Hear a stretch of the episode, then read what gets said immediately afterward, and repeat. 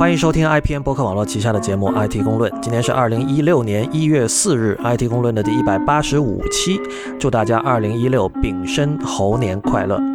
IT 公论》是一个为成年人准备的科技媒体，不反制、不接地气和失货多是我们的三大特点。我们的网址是 IT 公论点 com，请大家使用泛用型播客客户端订阅收听，因为这是第一时间听到《IT 公论》的唯一方法。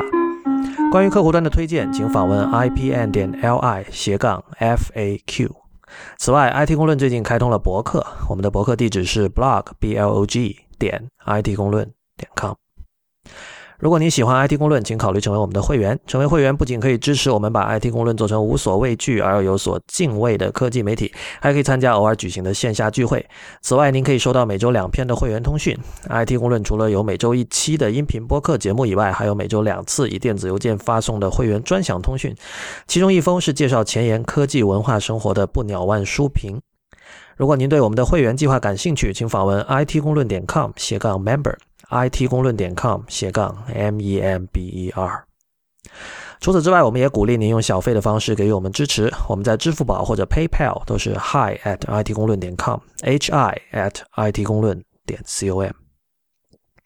好的，那那个新年第一期，今天 Real 不在，我们有一位新的嘉宾哈。呃，你好，跟大家介绍一下自己。啊，大家好，我是 John，然后我中文名字是周宗明啊，然后我是一个记者。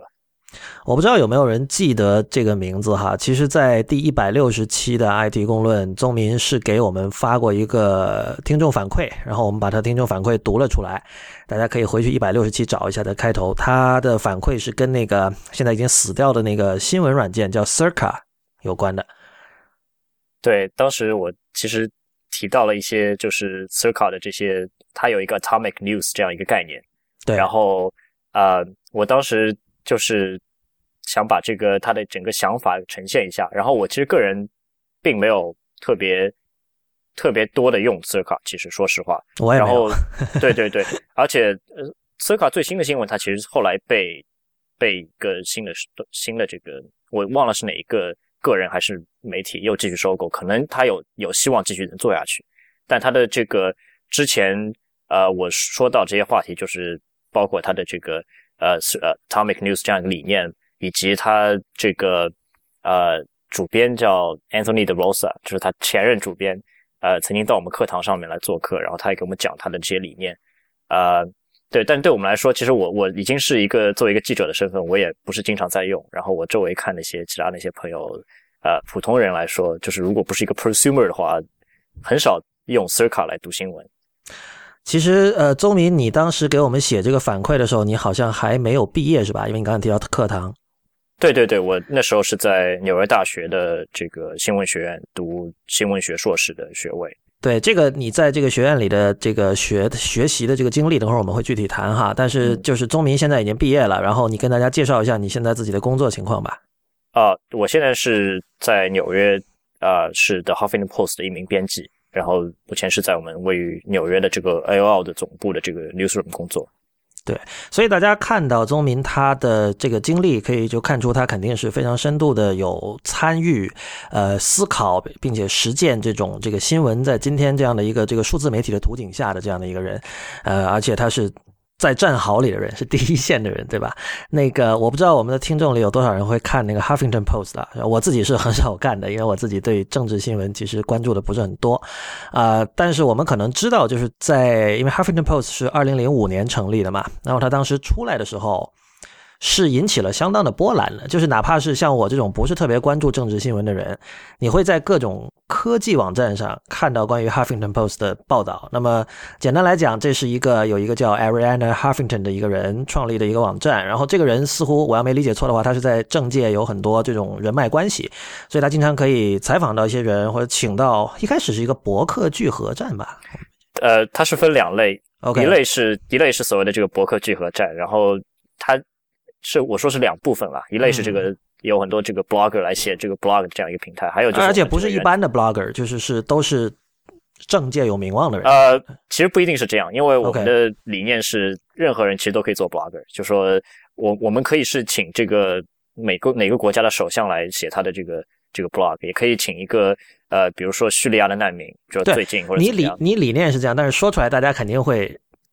前者会更让人家记住嘛？就是你说哦，你看谁？你看，因为当时你像零五零六年那个时候，博客很热的嘛。然后像这样的博客聚合站有很多。那么如果你跟别人说哦，我们这是一个谁都可以写的站，那肯定不如说哦，你看有某个国家的首相来帮我们写博客。呃，我觉得这取决于说，嗯，这个博主身上的这个故事，嗯，到底，而且不是说呃任何人都可以写，而是说我们会邀请我们觉得有意思的人，然后我们邀请他来做我们的这个。这个就 blogger 来给我们写这个博客，是这样的一个形式。嗯，然后现在其实就已经跟当年很不一样了哈，整个形态。对，非常非常不一样。而且你刚刚说到这个政治新闻，其实我们起家是做政治新闻，然后目前已经就完全是一个特别大的一个大众媒体。然后和我们同类，可见我确实很久没看了。对，就和我们同类别的这个媒体，可能就是像 BuzzFeed 也好啊，Vice 也好啊，都是这样的 digital media，其实是我们的主要的竞争对手。对你们这种算是数字媒体里的主流媒体了，在美国，呃，非常非常主流，呃，可以这样讲，因为就是如果你看 Pew 也好，很多这个评测机构去年他发的一些报告来看，我们是所有的数字媒体里全世界流量排名第一的，就是就不是全美，而是全世界。呃，对对，这个我我在做这个功课的时候，我有看到一个之前我没有写，就是比较意外的事实，就是你们是有十种语言的。呃，是十种，呃，我们是十种语言，我不是很确定，但是十五个国家的版本。OK，目前，因为我我我是看维基百科上写的，然后我看了一下你们那个下拉菜单，确实有各种各样的语言。嗯，对。然后我们关于说到这个，其实我们最近就一个月前，我们在马德里开了一个二零一五年的峰会，然后在这个峰会上，我们提出了一个特别宏大的目标，就是我们希望在未来的十年之内进入到五十个国家。就现在是十五个，我们想在十年之内完成五十个。那一般人的猜测，肯定这五十个国家里显然是包括中国的。对对对对对对。然后呃，中国肯定是特别重要的一个部分。然后呃，我其实现在这个在 Huffington Post，其实我的正规的这个 title 是叫 China Editor。嗯。然后我不光做中国的这个相应的这些故事的报道，然后同时我也呃，就这些是所谓的 editorial 这个 part。如果在 business part 那那个 part，其实是在帮助我们之后对进入中国市场进行一些所谓的。呃，和国内的那些合作伙伴进行一些沟通也好啊，谈判也好，或者交流也好。所以就是你是既做内容也做商务拓展方面的事情。呃，我们在就我肯定是，如果你要按从属关系的话，我肯定是一个 editor，那 editor 就是一个在 editorial 这个 team 里面。但是我们很多时候做一个 project 都是大家在一起，不分那个你是 business 的 part，我是 editorial 这个 part，都大家在一起做。这叫叫编辑要有业务意识是吧？呃。对，而且而且，其实我们在这个，我觉得在这个数字媒体的领域，很多时候，呃，你你不仅是一个 editor，很多时候 editor 在做很多 product manager 的事情。有多少人在做跟中国相关的内容在那边？你说在 Huffington Post 吗？对，呃，目前就是整个 editorial team 是只有我一个人。OK，business team 可能有其他那些同事，但是他们不是主管中国的，就不是在中国这一单单在中国这一块。对，那你那你比如说你向谁负责呢？比如说像选题上这些事情，呃，我的这个我的直接的这个 manager 和我是负责这个 editorial 这一块，就我的 manager 是主管我们十五个国家的这个新闻报道。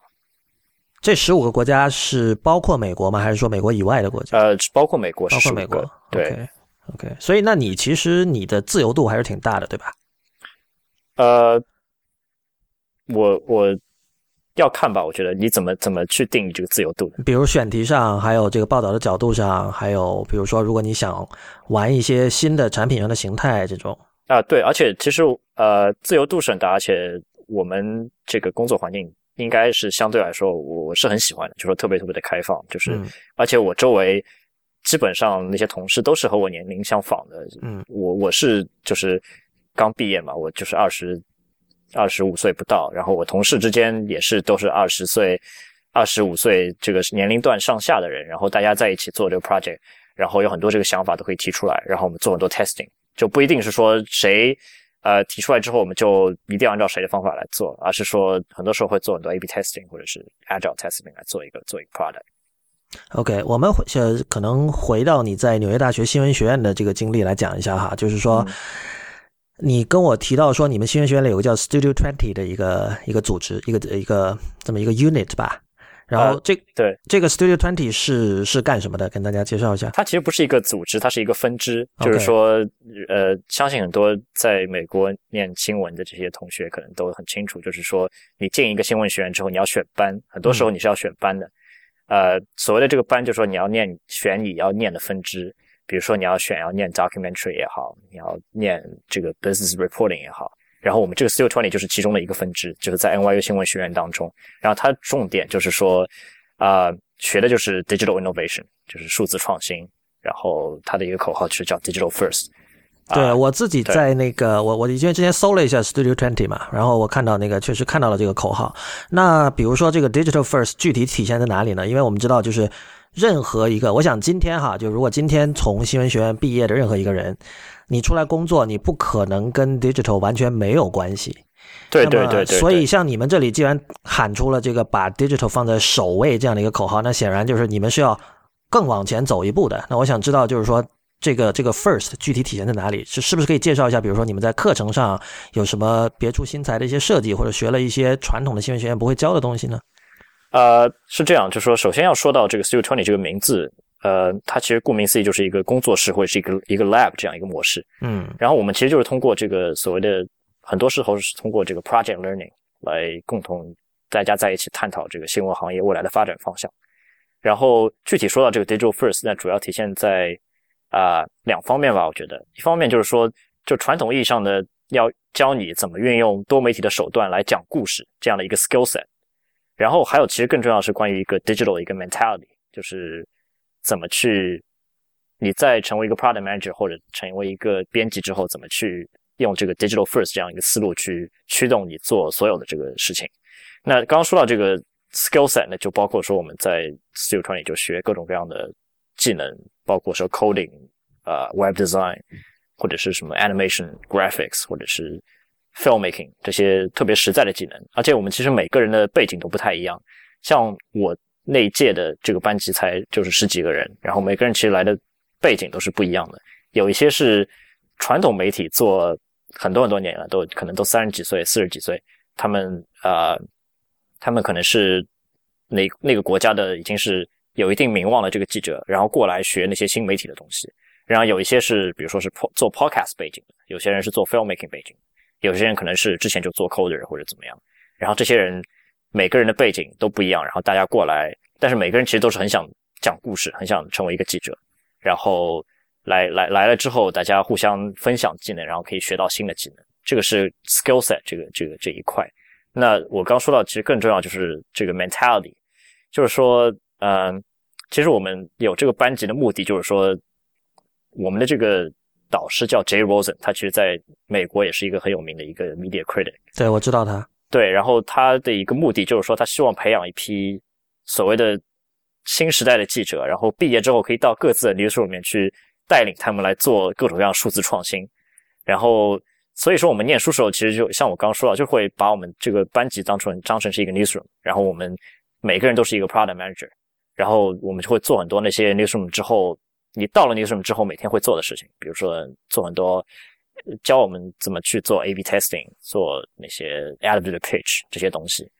呃，然后除此之外，其实我们在课上还会请那些纽约一线的一些数字媒体的那些负责创新的主管也好啊，记者也好，来课堂上就是聊他们的工作。然后我基本上我在美国的所谓的我们这个新闻圈子里面，第一批的这个 connection 都是从课堂上获得的。然后之后你通过通过它来认识更多的人，然后嗯就可以有很多很多的这个 connection。明白，你刚刚提到一个就是用多媒体讲故事这件事儿哈，嗯这个其实呃，如果大家有去关注现在美国的一些比较，至少试图想显得比较前沿的新闻媒体的话，都会看到他们很强调这个，比如说像《纽约时报》就很典型的了，他们从很多年前就开始就是做各种。包含了 infograph 和各种可以交互的一些图表的一些这样的故事，但就对你来说，用多媒体讲故事究竟意味着什么？因为我们知道哈，比如说现在美国有很多国内的媒体的驻美记者，对吧？然后这个时候呢，总部就是国内那边都会希望他的这个，比如说这个人本来是文字记者，对吧？他的他成交的最终的这个功课是一篇文章，对吧？可能最多加几张图，但这个时候国内的总部总会跟他说，你能不能搞点视频？就是说你能不能尝试用更丰富的或者说这个其他媒介的手段来讲一个故事？但是很多时候我们看到这种沟通，其实就是双方并不是那么的 informed，就是总部那边也并不并不确定说他他只是模糊的觉得说我们需要有点多媒体多媒体的 storytelling，但他也不知道该怎么做。然后这边的记者呢，可能。他也之前并没有这样的经历，也没有像你这样在学校里受过一个比较系统的训练，所以很多时候呢，最终这个呃沟通下来，最终得到的结果就是说，哦，我可能要拍点视频。那其实从你们的角度来看，就是你可以，我可以把你视为一个学院派的新闻人了哈。就是这个学院派里面，学院派这个词包含一些负面的意涵，我们暂且把它丢掉。但你确实是在一个学院里受到了训练的，然后你现在是新闻人。那么从这个意义上讲，就是你怎么理解多媒体的 storytelling？我觉得其实你刚说到这个例子，呃，我觉得还是要看具体说你要用什么样的 format 去呈现的话，其实还是看这个故事本身是怎样的。然后至于这个用哪个 format 去呈现，我觉得都是看这个 story idea 到底是怎样。然后我们再会考虑说它更适合于你，比如说用文字，其实文字也是一种 format。你比如 long form，其实在纽约这边，在美国这边有很大的这个活力，很多人很喜欢读 long form。然后那除了这个 long form 之外，我们会想说怎么用那些啊 illustration 也好，或者是 video 也好，或者是 graphics 来也好，来把我们这个故事讲得更加生动，然后让读者读的时候更加 immersive，感有有更加 immersive 这样一个体验。但你刚才讲的几乎是说我们要呃对症下药的，针对每一则事件或者每一个故事去设计不同的这种媒介呈现方式。但是你不觉得这是一种成本相当高的运作方式吗？我我没有觉得这成本相当高啊，就说相反，其实你刚说到《纽约时报》，我刚说的就是说，你如果一这样一个故事，觉得用纯粹的文字形式最好能够把它这个故事给讲出来的话，那就应该只用文字的形式，然后不用再去考虑说我是不是要加一个特别 fancy 的一个一个一个一个 chart，或者是还要加一个 video 或者怎么怎么样。然后但很多时候说。呃，如果说我通过一些身临其境的一些技术能够把它给还原的话，反而是会更好。比如说，很多现在这个《纽约时报》之前他们做 VR 也是也是一样的一个一个性质，就是说，你很多时候你可以身临其其境的感受到它的现场的一个状况。包括我们最近呃也做了一个 VR 的一个一个一个文章，就是你可以在一个视频里面通过三百六十度看到叙利亚难民他在过河的时候到底是他身处的环境到底是怎么样。然后这些其实是更好的。呃，讲故事了，然后其实最终为什么这一定是更好的呢？我我我举个例子哈，比如说，假设你要做一个人关于某一个人物的报道，呃，现在摆在你面前有两条路，一个是你去写篇文章好了，对吧？这是一种做法，还有一个做法是你去你去拍一个关于他的一个，比如说呃 mini 纪录片，嗯，那么这时候有两种可能，比如说你知道，并不是所有的人都。擅长被拍，或者说适合被拍，有可能，比如说你去你去拍它，最终拍出来这个片子就很不好看，然后你可能写出来会更精彩，也可能是反之。但这些事情呢，你不做你是不知道的。这是我刚才说成本高的意思，就是有时候你你有没有遇到过这种情况？就是你在不去实践之前，你没有办法预判说这个故事应该用什么样的方式来呈现。呃，我觉得你讲的是的确很有道理，但是我觉得很多时候。你是可以判断出来，就像你刚刚说到，说你如果觉得和他的交流过程当中，你觉得这个视频不一定，他在视他在这个视频的这个 format 上面不一定特别有有感染力的话，嗯，你那时候就已经有一个初步的判断了。我觉得，OK，对对对，包括你刚说到成本，其实我刚第一个理解就是在钱上面这个成本，在人力这个上面成本。那其实你如果要做那些就是 interactive 的那些那些 project，其实它的成本肯定是更高的。包括《纽约时报》，他做了特别特别多的这个，他从很早之前就开始做很多那些 long form，都是特别特别的 multimedia。对我我有看这些，但我说的不是钱和人力上的成本，而是说，呃，以前如果你有听我们以前节目，其实有提过，就是说你做了一个新的呈现形式，然后我要把这个呈现形式运用到其他的十五个故事上，这个成本，还有还有就是说呃，有点像机会成本吧，像我刚才讲的，就是说你你本来决定拍它。结果最后你花了一个一个星期拍完，你发现很不好看，然后你想，哎，早知当时写篇文章好了。对，所以说，呃，这个情况当然肯定是有的，但这个也很难说，我们就有一种万能办法可以去避免。但是我说的就说，我们有一个判断力，首先知道说，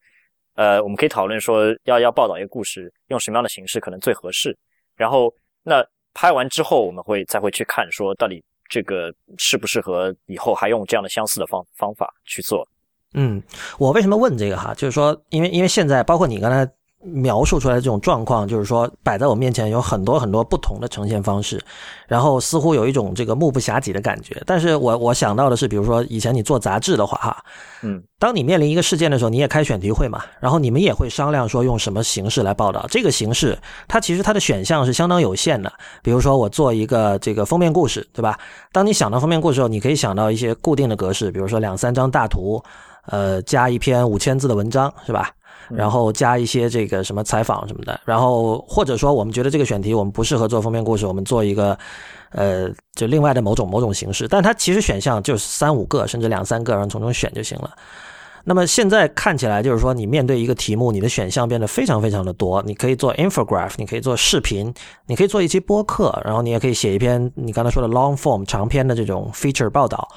呃，甚至是一些别的东西，所以。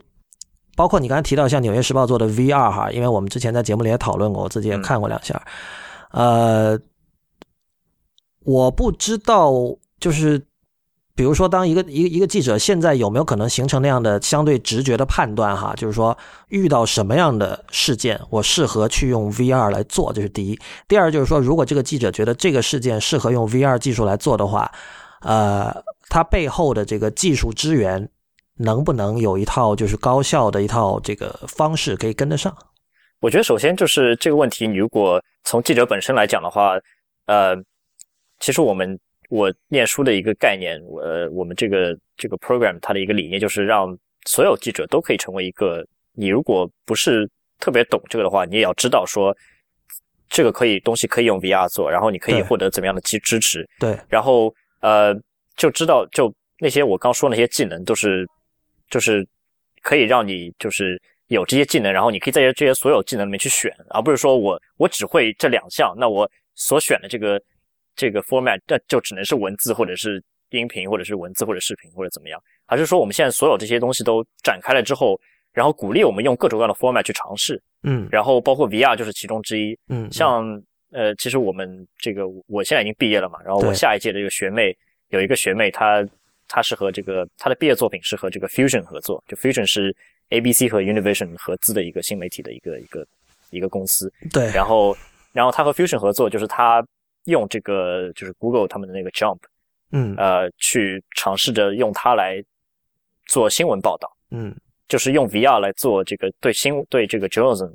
来来尝试说怎么对 journalism 有更有更好的影响。因为现在在 VR 的发展的阶段，可能很多时候它是在娱乐方面，在游戏方面。可能 VR 是大家设想的是最主流的一个消费方式，但是我们会想说，怎么去把它用在新闻上面？包括在两两年之前，我的一个学长在 Google Glass 刚出来的时候，他就和这个这个 Thunderdome，就是那个 First Look Media，他们有个 Project Thunderdome，然后他就让那个公司给他配了一副这个 Google Glass，然后他就去试说，如果我今天作为一个记者，如果如果我想做直播的话。我直接用今天这个 Google Glass，我能不能做到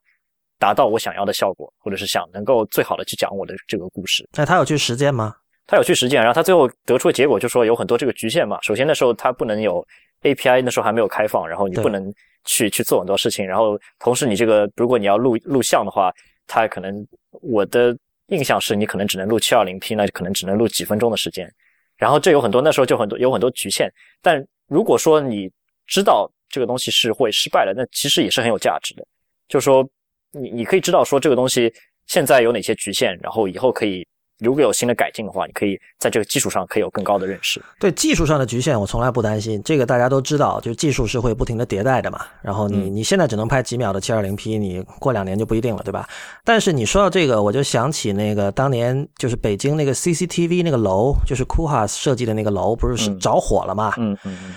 呃，那个时候我在现场。就那时候我在北京嘛，然后那个我 当时有朋友跟我说着火了，然后那个时候刚好是所谓什么公民记者这个概念特别火的时候，当时我就说，哎，然后那时候 Twitter 在中国还没有被封嘛，然后我就说，哎，那我们过去直播吧，我就跑到那儿去了。然后那天晚上其实我就了解到了一件事情，就是说你刚才说的局限，就是我那天晚上深深深刻的体会到这种局限，这种局限是什么呢？就是我一个人拿着当时可能是 iPhone 三 GS 还是 iPhone 四吧。在那拍，你很难有好的角度，这是第一。第二就是说，你的设备其实是没有办法跟正规的新闻媒体比的。我那天拍了很多照片，然后同时我在 Twitter 时间线上也看到别人转的很多，比如说新华社拍的照片，嗯然后我就意识到他们角度都比我好，然后我想到为什么？因为有的人可能有直升机啊，对吧？他可以飞到上面去拍，有的人呢，他可能跑到这那那个大楼对面的楼上去拍，而你可能进不去，公民记者可能进不去，人家问你你是哪儿的，你为什么要这样？但是别的人可能出一个什么记者证什么的，就是有关系或什么就进去了。我觉得是这些障碍。呃，我不当然这个可能中美有别哈，但是比如在中国，我首先想到的是这种呃一些跟技术无关，或者说跟这种新媒体本身无关的一些障碍。对，呃，你说这个障碍的确和技术无关，但是如果你从这个所谓的这个大家的一个 mentality 的角度来说，我觉得恰恰相反。如果在美国的话，大家不会去考虑，如果放在今天，就是央视大楼着火也好，或者是去年其实有一个特别大的事情，就是东村也哪还是中城哪里有一个有一个民居着火了，嗯。一，个什么瓦斯爆炸，然后那时候正好是 Periscope 刚刚红起来的时候，对，然后那时候大家就在 Periscope 上面去去去做直播，然后看看的人又特别多，然后看的人不会在乎说，哎呀，他这个画质可能是 720P 的画质也好，或者怎么样，或者是他这个不业余啊、就是不专业，他是业余的方式去拍，然后大家都不会在乎这些，大家就一定会去看这个。但那他们在乎什么？他们在乎就说我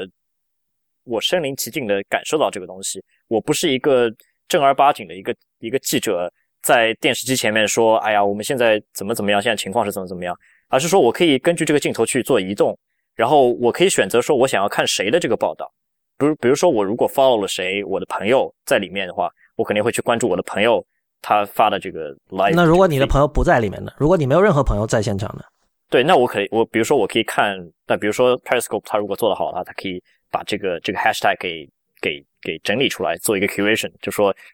这个大火有那么多的这个 feed 在直播，然后你可以选择看任何一个，然后你如果看了这个你觉得不好看或者你不喜欢这个人，就没有任何理由，你可以换下一个。然后，但如果你换了十次都是不好看的，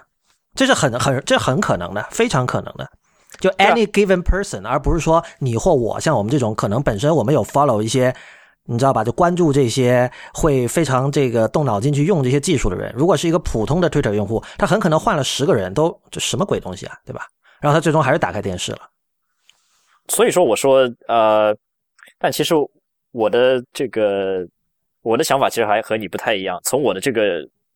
如果是算作一个 generation 的话，其实我是很很喜欢看这些东西的，就有一种这个所谓的这个真人秀的这个这个成分在里面。比起你在电视上看直播的话，你如果把它当真人秀看，那种乐趣我是完全明白的。但是我想说的是，这种乐趣和 journalism 的，它是就它是一回事儿吗？或者说它是它是 journalism，journalism journalism 就为什么不能做的特别让人感兴趣？然后我觉得这不是说让不让人感兴趣了，就是我我我我觉得你也应该承认，就是有相当多的，比如说看 Periscope 直播的人哈，是尝鲜的心态，对啊，这是这是确认的吧？然后，但其实接下来的问题就是，如果我们希望这种模式能够继续下去，那我觉得它必须得提供一些别的东西，因为尝鲜就是尝鲜嘛，尝鲜 by definition 它就不是一个可持续的一个状态。所以我接下来要问的就是说，它还提供了什么？因为我我其实是我希望这种东西能够火起来的。那个像那个巴黎恐袭的时候，当时那个 Twitter 不是已经有它那个 Twitter 那个类似叫类似做的像那个 Snapchat 那个叫什么来着 Moments mention 嘛 moments 对 Moments 对吧？对，对我当时就我就说好，那我这次给他一次机会，就是我我不看别的新闻源，我完全通过 Twitter Moments 来掌握巴黎恐袭的动态。然后最后我发现，就其实你能得到的信息其实是相当稀疏的。Twitter 那个他自己没有做好，他这个 OK 在我们在我们圈子里面大家都是很认可，就 Twitter 这个新闻，它产品做的特别差。然后其实 Twitter 这个方面，如果我们是新闻业者的话，我们不会去就在这个用户界面去看 Twitter，我们会有自己的那些呃自己的很多 interface，然后包括很多服务，它可以整合各种各样的那些那些消息，包括比如说你知道有一家公司叫 Dataminer，就是这个在美国这边是很有名气的一个公司，它主要做的就是说。呃，它类似于一个一个 wire service，就比如说你知道 AP 也是一个 wire service，、然后对，就新闻通讯社嘛，对，但它为什么它不是和那些传统的一样？它不一样的地方在于说，它是从 Twitter 上面去抓那些新闻，嗯，然后它给那些我像我们这样的 publisher 去推推送，就说比如说在东村有个地方着火了，然后 Twitter 上的第一批的用户，或者是 Periscope 的第一批的用户，就假设它开放 API 的话，如果都能抓到的话，嗯，它就会给我们推送说啊，你看有那么多有多少多少的用户在那个地方报道了同一同样的一件事情，对，然后这个你可以开始报道了，然后在这个这这些很多时候我们接到这个呃，就是 data miner 的一些 alert，其实是比啊，就是正规的那些不能说正规啊，比那些传统的那些 AP 也好啊，他们那些 alert 其实都更早。嗯，对。然后像刚刚你说的这个，如何把这个两者结合在一起，我就会觉得说，呃，很多时候你这个 Periscope 都可以，甚至可以被再用到那些主流的电视台上面。比如说主播他可能讲了一段时间的这个东西之后，他可以通过 aggregate，他可以 aggregate 到一个最在就是公民记者这一块，他可能那天可能拍的最最好的或者最有影响力的一个人，他直接就把那个视频把那个 screen 给 share 到 cable news 上面去，也是有可能的。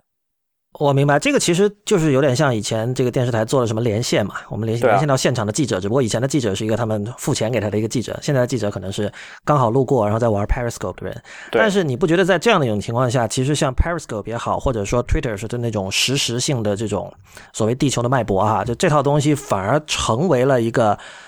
传统的媒体范式的一个附属品了嘛？就是它成了，你懂我意思吧？就它没有。就说大家不会去主动去看那个，而是说我在看电视的时候，有人连线到了一帮 Periscoper 那里。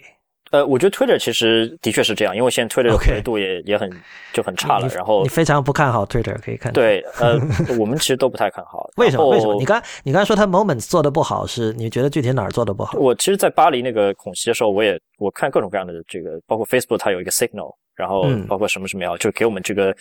这些记者用的这些工具，包括 Facebook，它有这个这个 Twitter，它出了这个 Moments，然后我在 Moments 上面看它这个 aggregation，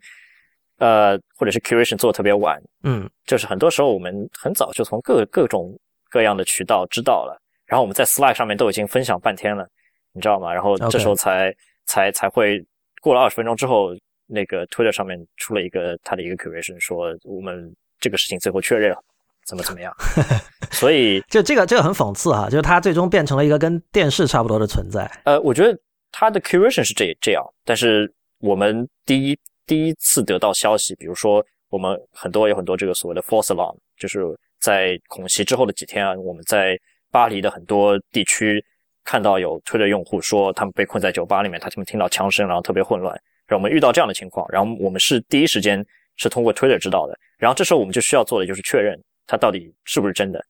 然后我们接到这些这些所谓的这些 tip 之后，然后我们再再去根据这样一个线索再去做这个调查，然后去打电话给打到巴黎去或者怎么怎么样，然后确认这个事情是真的还是假的。所以说推特对我们来说还是有有有相当大的用处。就是第一，你可以第一时间呃看到一个消息，然后如果这个消息值得确认的话，你就会马上去确认。这是是 Twitter 是这样一个形式。你刚说到这个 Periscope，其实 Periscope 很多人并不是看直播一个什么 breaking news，而是说很多时候把它当做一个 YouTube 来看。就是我 follow 这个人，他在 Periscope 上是一个所谓的一个一个比较红的一个一个一个算是什么草根的一个明星，然后我就会天天 follow 他。然后他一旦上线之后，我手机上会收到 notification，然后他上线之后，我就会打开来去看他。然后比如说每周二他会做一个。他会做一个时一个小时的直播，聊他现现在工现在每天生活怎么样，或者有些什么好玩的东西，或者怎么怎么样。然后如果我就是我像就像我 follow 这个这个 YouTuber 一样啊，就是我我如果是他的 follower，我就会每天守着那个时间去去看他。我有个问题啊，对你刚才说的，你是作为一个新闻人的你，还是作为一个普通的视频消费者的你？是普通消费者，因为 OK，对我因为其实 YouTube 其实很多 YouTuber。在就是 YouTube 已经是最早的那个最最原始的时期，那些 YouTuber 就是草根的明星红起来，然后后来他们转战了这个 Vine，然后后来又现在又转战了这个 Periscope。那我我再问你，你你比如你看美剧吗？我看啊。那我第三个问题就是你怎么有这么多时间？因为 Periscope 它经常会给你推送嘛，就是谁谁谁又发了一个什么，因为它是实时的嘛，对吧？对啊。你错过了就没了。对。所以我不看 Periscope 很大的原因就是我没有办法随时就是你给我推送一个我就要去看，很可能我在干别的事情，我不能中断。啊，对，是这样。但是我很多时候我工作的时候，我有一个什么我感兴趣我就去看。我们就我们这个 newsroom 里面大家都是埋头做自己的事情，然后没有人会干涉。就我们每天大家都在刷 Twitter、刷 Facebook、刷各种各样的媒体，就不会说任何一个感兴趣的东西，你是因为有很多客观的条件你去限制。呃，但是据就如果一般的常人来说的话，他如果我和他有一个所谓的 connection 的话，我知道说他每周二晚上会在固定的时间去做这个东西，嗯，然后我可能就会把这个东西安排时间安排出来，因为他们那些 YouTuber 也好，Periscope 上面那些明星也好，他们自己也会有策略，就说我我就要和我的粉丝去做一个 connection 的话，我就比如说我也特别有规律的每周二或者每周几晚上抽专门抽时间来做这个，不是做一次，而是说每周都做这个。对，这样这样的话，那就像跟看美剧一样啦。对，我觉得这种 pattern 很重要的，因为就是说，你刚才提到你是作为一个消费者在说话，但是你你你肯定不是一个普通的消费者，对吧？就像你比比如你的工作时间，大部分人的工作时间是没有办法看这个的，而你们的工作时间看这个，很多时候究竟究竟它算是一个休闲还是算是工作，这个界限很模糊嘛。很可能你看了这个，说不定你想出一个什么什么 idea 之类的。所以呢，我想说的是，大部分的人确实他没有这么多时间分配给这么多不同的媒体形态。所以这个这其实我觉得是一个很关键的一个一个问题吧。至少，比如从技术圈的角度来看，像 Periscope 确实在二零一五年火了一阵之后，呃，到了下半年，其实我们是觉得有点销声匿迹的。你同意这点吗？呃，具体的这个。数字它的活跃度，我觉得它自己并没有公布，它没有公布，对对，但是我是很喜欢用的，用这个 Periscope，对，OK，而且你知道我们这个 Huffington Post，我们也一直做这个 Periscope 直播，包括说我们是。前段时间我们这个 Newsroom 里面要要要用一个新的零食了，就我们会用一个新的品牌的零食，然后让大家试吃，然后这个事情我们都做 Periscope 直播，这个关注度高吗？呃，我那时候看还是有几百人在看。对，因为就是说，这比如说玩一玩，当然这是一种乐趣，就作为一个就是你们可能的主菜的一个补充，这个完完全没有问题。就是呃，我我觉得我们把 Twitter 和 Periscope 的这个话题暂时在这里终止了，我们应该来谈一下 Facebook 了。因为就是无论从你刚才的表述，还是我之前呃看到的这个，就是我从其他的网站啊，还有科技圈啊听到的这个说法，就是 Facebook。在就对于呃 digital media 的记者来说，Facebook 其实走的要比 Twitter 要快得多。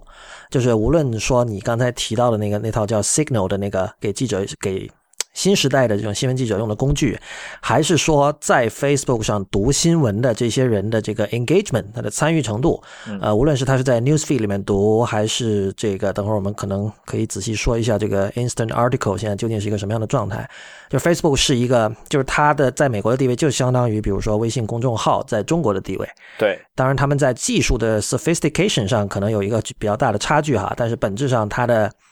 活跃度，还有它的这个重要程度，呃，还有被消费者和新闻的生产者两方面关注的程度，其实都是可比的。所以，比如说你，你有没有什么呃跟这个 Facebook 合作的这种经验来跟大家分享一下？的确，就是其实二零一五年，如果你要回看的话，整个媒体行业，包括 Ad Tech 行业，就是一个关键字就是 distributed content 或者 distributed platform。那先先定义一下，对什么意思？这这就是说一家科技公司也好，或者是一个。一家一家公司，它自己不是一个 publisher，它不是一个出出呃，就是内容的生产者，它会和那些内容生产者合作，把他们的内容给原生的寄放在自己的平台上。那么这个具体的例子就包括有 Facebook 的 Instant Articles 和 Apple News 这种都算，对吧？对，有很多其实微信公众号也是 Snapchat Discover，其实也是对。呃，我们其实就 Huffington Post 就是已经是啊，在这个我刚说到这个。Distributed platform 这个趋势已经是算走到最最前最前面的一一批，就是媒体之一了。啊，我们因为你知道我们的这个，如果你看我们的 stats dash，就是我们看的这个 dashboard，我们的这个流量其实很大一部分都是从 Facebook 过来的。对，这个很多媒体都是这样。对我们是特别特别厉害。然后，呃，我们甚至说，在之后我们要更加拥抱这样一个趋势，我们要 double down，就是呃。在这方面更加加大筹码，甚至说我们从，呃，就你知道，我们其实在这个 Facebook i n a r t i c l e 上面，我们是以他们的一个合作伙伴，然后在这个 Apple News 上面，我们也是它其实是第二批的合作伙伴，就我们没有做到第一批，但我们是第二批。好，你们 Apple News 不是第一批啊？这个还挺惊讶的。对，然后呃。它其实首发其实没有没有多少家，然后在那个 Facebook 最近出了一个 Notify，就是想要接管你手机上的所有 Notification。对，我们也是他的第一批合作伙伴，和他们秘密合作了六个月，然后把这个做出来。然后我们其实，在去年的时候，我们从这个 Facebook 直接招了他的这个整个主管，这个啊就是 News Partnership 这样一个 Lead，叫 Liz Heron，他直接把他空降到 Huffington Post。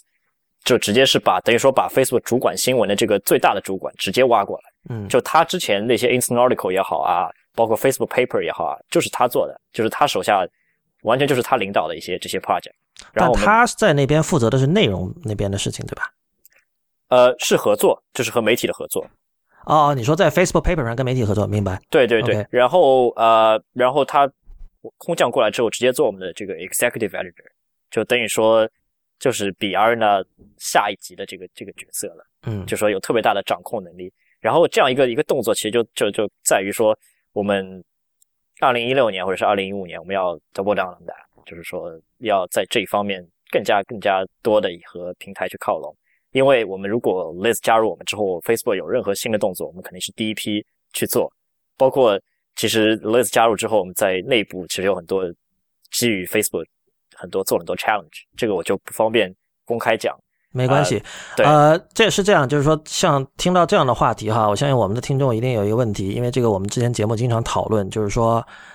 呃，简单归结为一句话，就是网站还重不重要？就是说，我想知道，比如说你们那，你你们现在就是你们会选择重度的，并且在未来更加重度的和 Facebook 合作，这个原因大家都很清楚，就是你刚才已经讲了嘛，就你们大部分的流量其实是来自 Facebook 的，对，所以你们很看重这个平台。而且我们并不担忧这个趋势。所以你们内部没有说讨论说，哦，我们就是以后我们的品牌会被弱化，就是说我们或者说我们跟 Facebook 合作会有更多的控制掌握在 Facebook 手里，你们不担心这种事情？因为因为你知道吗？就是说整个平台的趋势其实都是这样，就这是一个不可逆的一个过程，就是说很难很难，很多时候很难说你一个 publisher 的一己之力去去阻挡这个这个就是逆势去阻挡这个潮流，就说只可能说是我们呃去拥抱这样一个潮流。那我直接问好了，就是说你们觉得以后还，比如说两年后还需要有 HuffingtonPost.com 吗？还是说，因为你知道 Facebook Instant Articles 它的它希望你们这样做，他希望你们干脆你们就放弃你们的网站，所有的内容我们来帮你 host，这样你们这个怎么说啊，网管不需要了，对吧？你们不需要养一个技术团队，然后你们流量成本也不用付，这样的一个未来是你们希望看到的吗？我觉得这取决于你们到底是什么样的读者。就说，比如说，呃，如果你是一个比较小众的一个媒体，你嗯并你是个人做的一个一个媒体，嗯或者你是一个自媒体或者怎么样，你你完全就可以把这个放到平台上面去做。这对于你来说，其实对于读者来说，其实都是一个更好的选择。其实这个事情不是说现在大家都在讨论，而是说很多年之前，比如说我举个例子，那些 YouTuber，其实从我看来，他们就是第一批把自己完全没有自己网站的一个媒体。哦，视频不一样，因为视频就是太贵了呀，就是它流量费太贵但我。但我觉得其实这是一个类似的一个类比，是一本质其实是一样的。我觉得如果说就太贵，是因为它对他来说这个带宽的这个成本太高了。但对我们来说的话，对我们来说，很多时候做做很多这个建设的成本其实也是很高的。那我们可以让平台来做他们最擅长的事情，然后同时我们专注于做我们自己最擅长的东西。嗯就是做一个 publisher 的话，就是研究说如何更好的去讲故事，嗯而不是更好的、更过多的去考虑说如何去做 distribution。对我并不认为这是一个非常 outlandish 的一个想法，因为就是我们看到，其实旧媒体就是这样的，这就相当于一个做报纸的，他未必要自己开印刷厂，对吧？他未必要自己去去研究，但是呃做报纸的要搞发行，哎，是吧？啊，他们得有还不太一样。他们得有发行部门，对对对，不一样在哪里？你觉得？呃，其实你知道，我们其实发行这一块，我们其实也是有很大的控制能力，因为我们嗯母公司是 AOL，AOL、嗯 AOL 是美国我们的整个呃就是 advertising platform，就是用 AOL 的这个 platform。对，这个是两千零一一一年 AOL 收购的 Huffington Post。对，然后今在去年就是二零一五年的时候，AOL 又以应该是四十亿美元的价格卖给了 Verizon，OK，然后然后等于说是那这样从这样一个一个一个一个事情发生之后，就是说我们未来要或者说现在已经成为了一个在美国甚至是全世界绝无仅有或者说特别特别少数的几家集这个电信这些渠道以及和那个这个包括内容分发，包括这个广告销售，包括内容制作这样那么多的这样一个一个这些 vertical 集他们为一身的一个特别大的一个媒体帝国。所以说，我们自己其实对于我们的这个控制力，其实是没有说是减少，而是说通过很多别的策略，可以可以更就是更大的去把这个影响力给扩大。那同时嗯，我们也这两个事情完全是不矛盾的。那在平台这方面，我们可以加强和科技媒体的合作，和就和这个科技科技平台的合作，因为其实我们 AOL 就是一个科技公司。那那这个诶 Facebook 其实也是。然后我们之间这个合作其实不抵触的，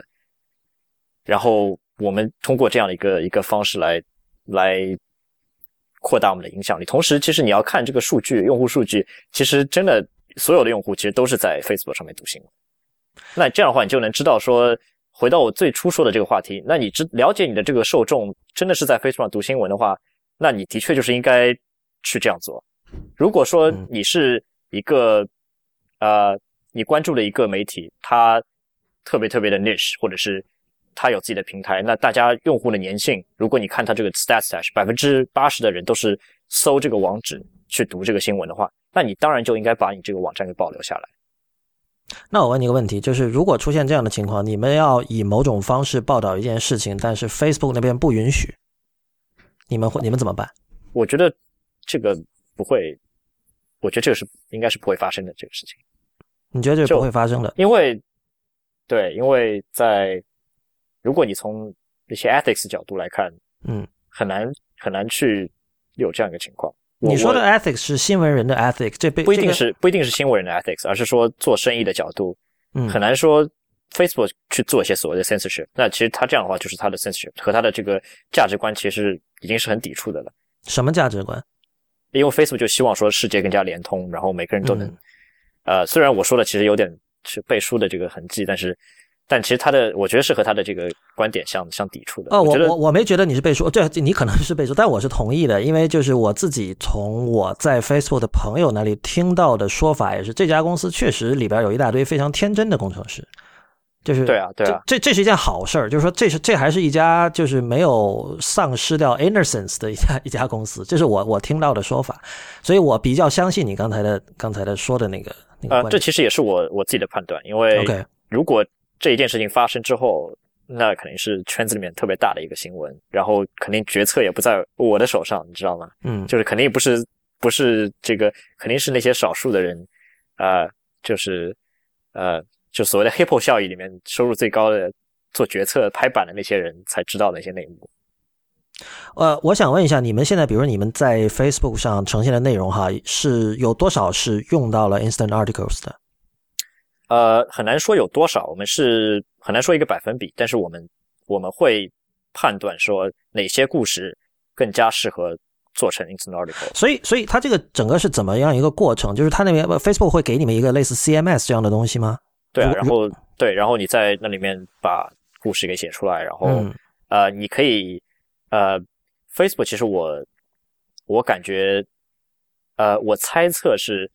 空间不是很大，但是 Apple News 我知道我所知道的就是 Apple News，其实我们也有很，你可以做很多 customization。对我一直我我我本来接下来就想问这个，因为 Apple News 它有一个自己那个 news format 嘛，对，然后一直拖了半天，后来反正是出来了，所以你你有第一手经验吗？这个 Apple News format？对我们呃，我们其实我们的这个开发的这个，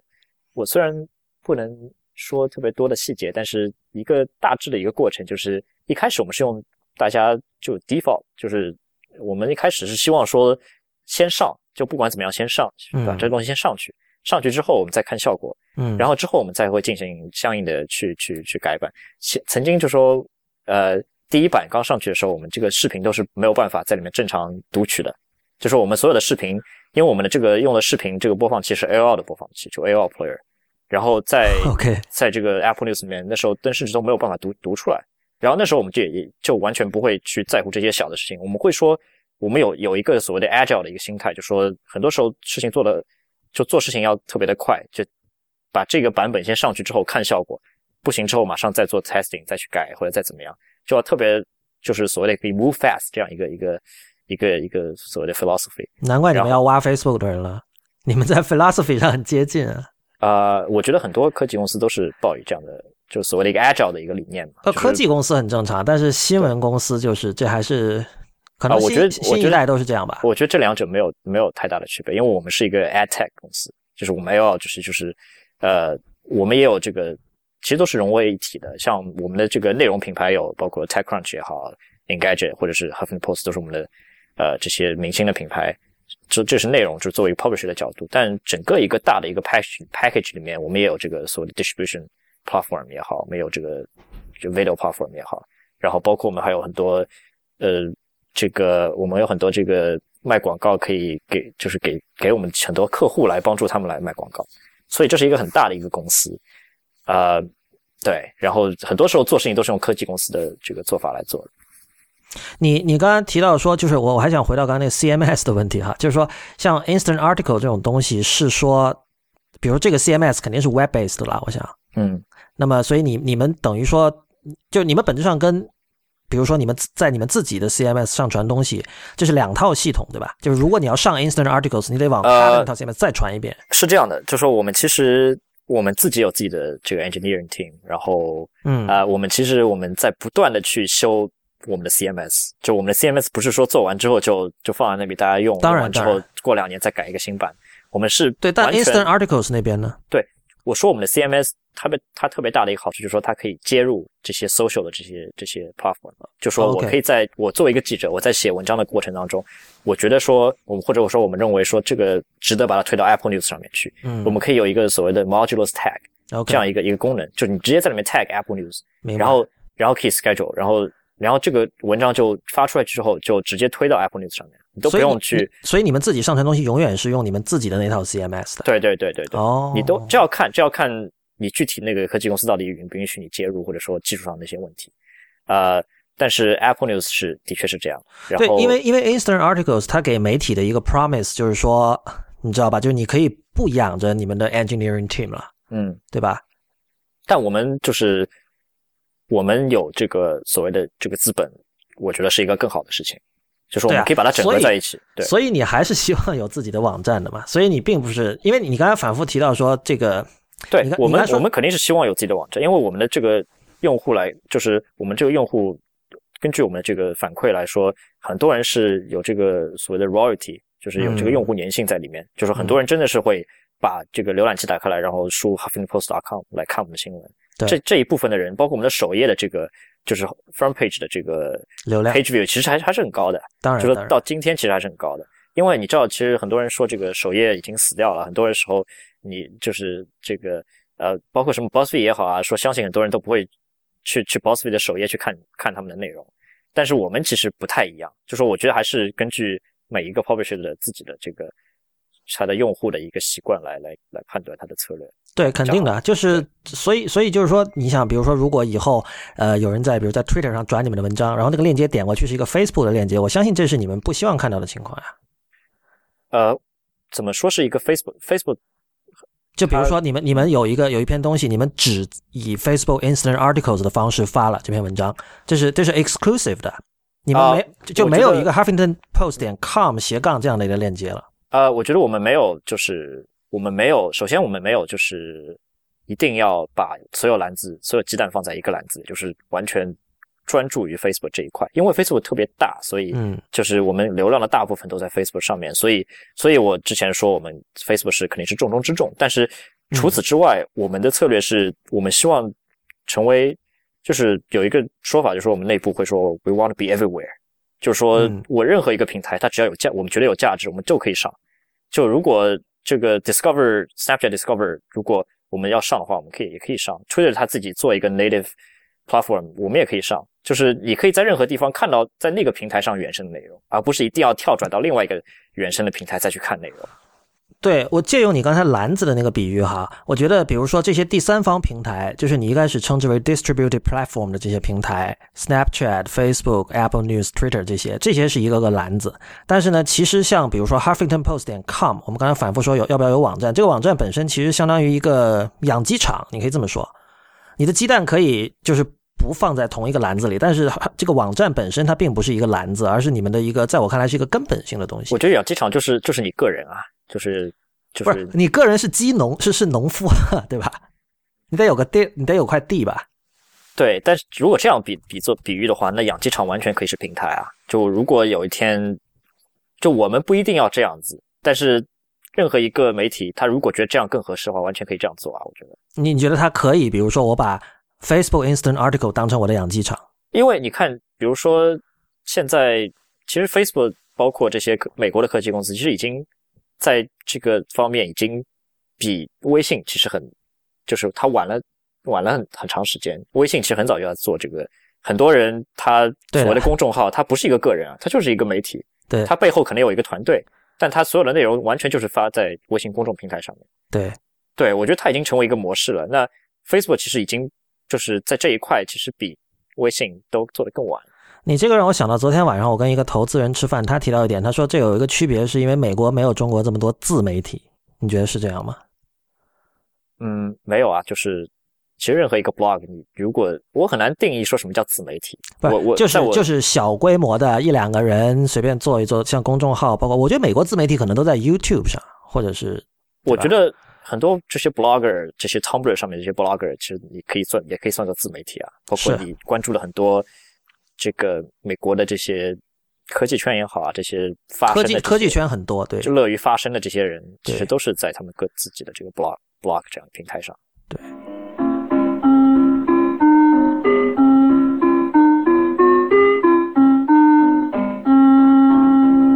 我我们来说一下那个广告拦截的事情吧，因为之前我跟这个。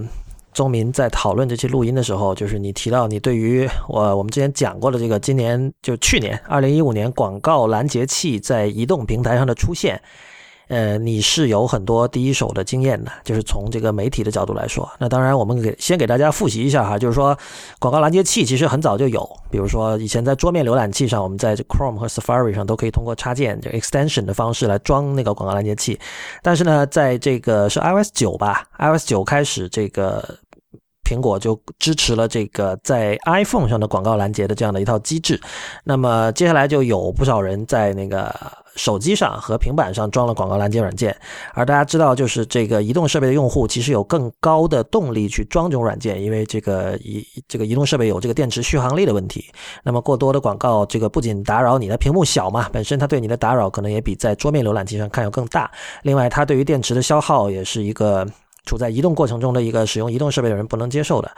然后我们就看到有很多呃媒体在抱怨，在发声说广告拦截器确实影响了我们的生意。这个可能主要是以这个中型媒体。可能小型小型，因为很多它也不靠广告，或者说它它是另外一种一种广告机制哈。可能中型媒体为主。另外，我们也看到很多网站已经就是它做了一个特别的设计，呃，针对这些使用了广告拦截器的人，给他就展示一个讯息，就说哦，这个你如果想继续看我们的文章，如果你喜欢我们的文章的话，请把你的广告拦截器关掉，因为这个是我的米饭班主，对啊，我的这个收入主要是靠它的。所以，呃，钟明，你跟我们分享一下，就比如说。你自己有没有看到，无论是你们自己公司，还是其他的一些这种新媒体公司，有没有哪个是真的是受到了这种呃广告拦截器的影响呢，在收入上？我觉得，呃，就是 ad blocking 这个事情，其实呃，就像你刚刚说的，已经就是是很多年的一个事情了。就说之前在桌面端其实已经有很多多年，但是今年为什么大家重提这个东西，甚至是把它上升到一个战争的一个高度，就是因为呃，在这个就是桌面端。之后，这个移动端现在也允许这样做了，然后怎么怎么样，就所谓的是一个影子啦。但是其实这个事情我觉得很早就有，而且从 publisher 的角度来说，这个事情其实是一个积重难返的一个事情。就说大家只是只是没有讲一个事情，就是有点像所谓的 elephant in the room。那是什么事情呢？就是说这个作为一个 publisher，他那么多年来越来越多的在这个呃，就是网页上面加各种各样的 tracker，加各种各样的这个 script，然后去追踪用户的信息，然后。呃，这些这些 tracker，嗯，就会导致说它这个网页速度加载速度变慢。很多时候不是因为广告本身，就会如果你说广告本身的话，说广告收入或者说单单说那个 banner 的话，其实整是整个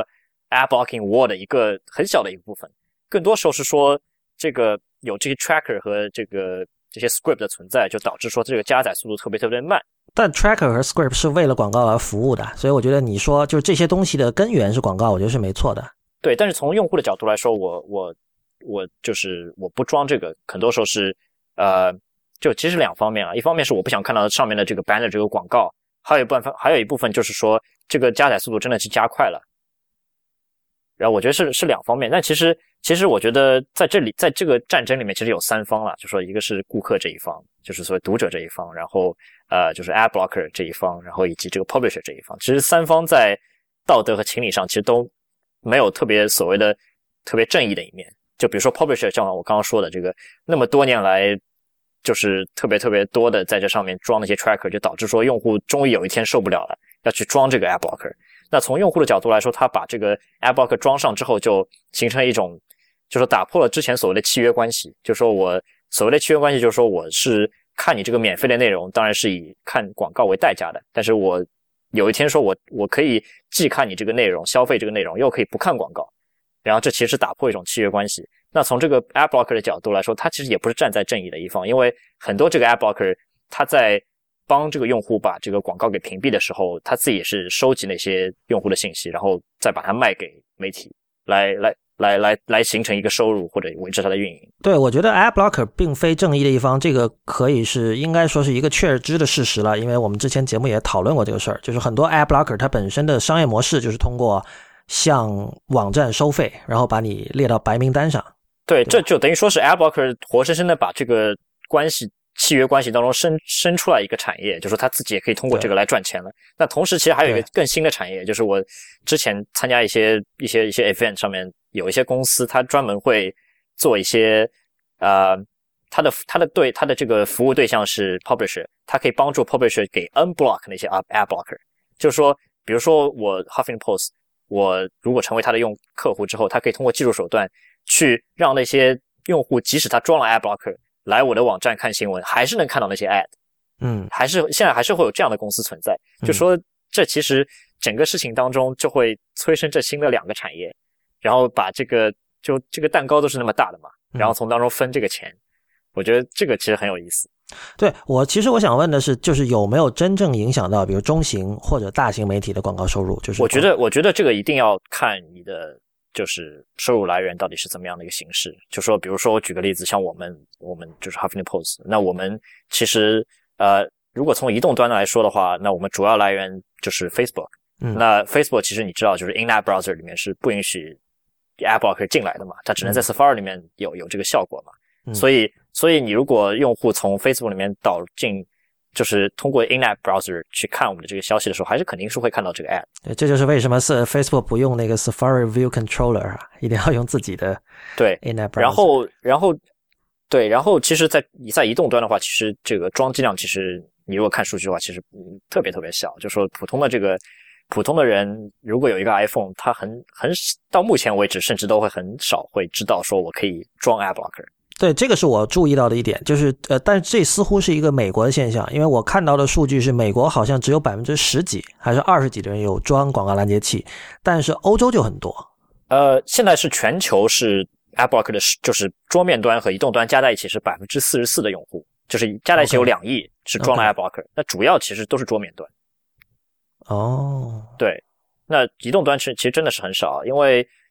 就存在一个成本的关系嘛，就说。我输入成本就是说，你很很少人会会去多弄那一步，去到设置里面把那个 content blocker 给打开来，还要去装一个，就特别特别繁琐。很多人不知道，就完全对对对对，就这个步骤，很多人现在是不会的。就他可能听到别人说，哎，你在手机上可以装广告拦截器，但是哎，怎么装呢？甚至他下载了一个 app，他发现，哎，就他可能不知道，像你刚才讲的，你要到设置里去打开一个开关，这确实是一个问题。